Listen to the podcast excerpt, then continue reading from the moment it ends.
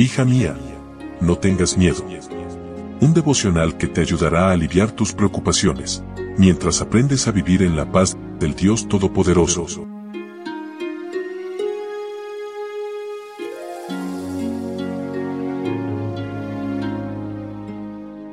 Hoy es 13 de febrero. Hola, hola, ¿cómo estás? Muy buenos días. Mi nombre es Analía y qué lindo poder saludarte en esta mañana y acompañarte en estos momentos de meditación.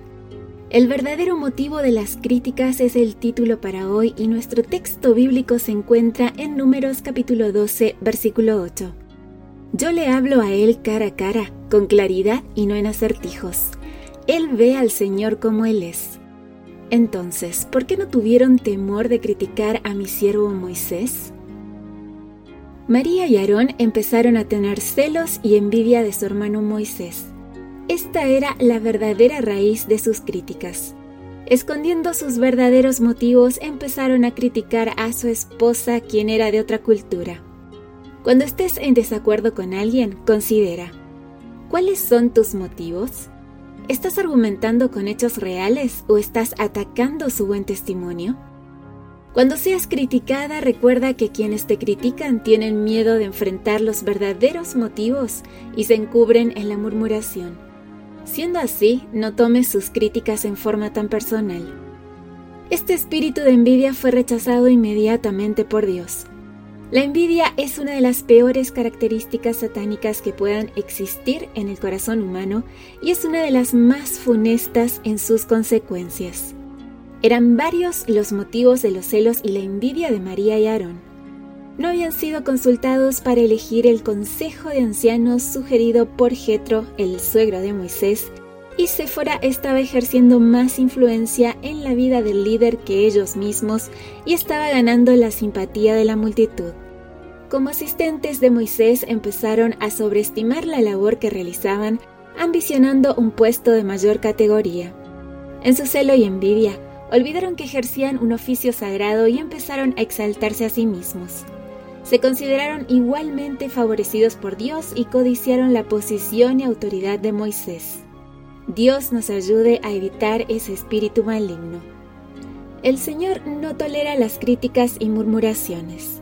Seamos cuidadosos en los comentarios que hacemos respecto a nuestros líderes. Ellos no son perfectos. Moisés tampoco lo era presentó excusas para no aceptar el llamado, se quejó contra la terquedad del pueblo, le faltó fe cuando el pueblo exigió carne, golpeó la roca, pero aún así era el elegido de Dios.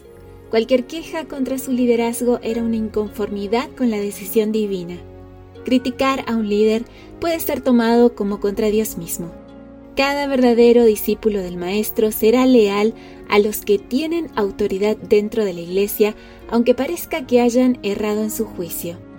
Amiga, prométele a Dios que no hablarás mal de tus líderes ni permitir que otros lo hagan en tu presencia. De mi parte, un fuerte abrazo, gracias por tu compañía. Recuerda compartir estos audios porque cada vez somos más y esta familia está creciendo para la gloria de Dios. También síguenos en nuestras redes sociales. Estamos en Facebook, Twitter, Instagram, TikTok y Spotify y nos encuentras como Ministerio Evangelike. Que tengas un lindo día. Yo te espero mañana, primero Dios, nuevamente aquí en nuestro devocional para damas. Gracias por acompañarnos. Te recordamos que nos encontramos en redes sociales. Estamos en Facebook, Twitter e Instagram como Ministerio Evangelike. También puedes visitar nuestro sitio web www.evangelike.com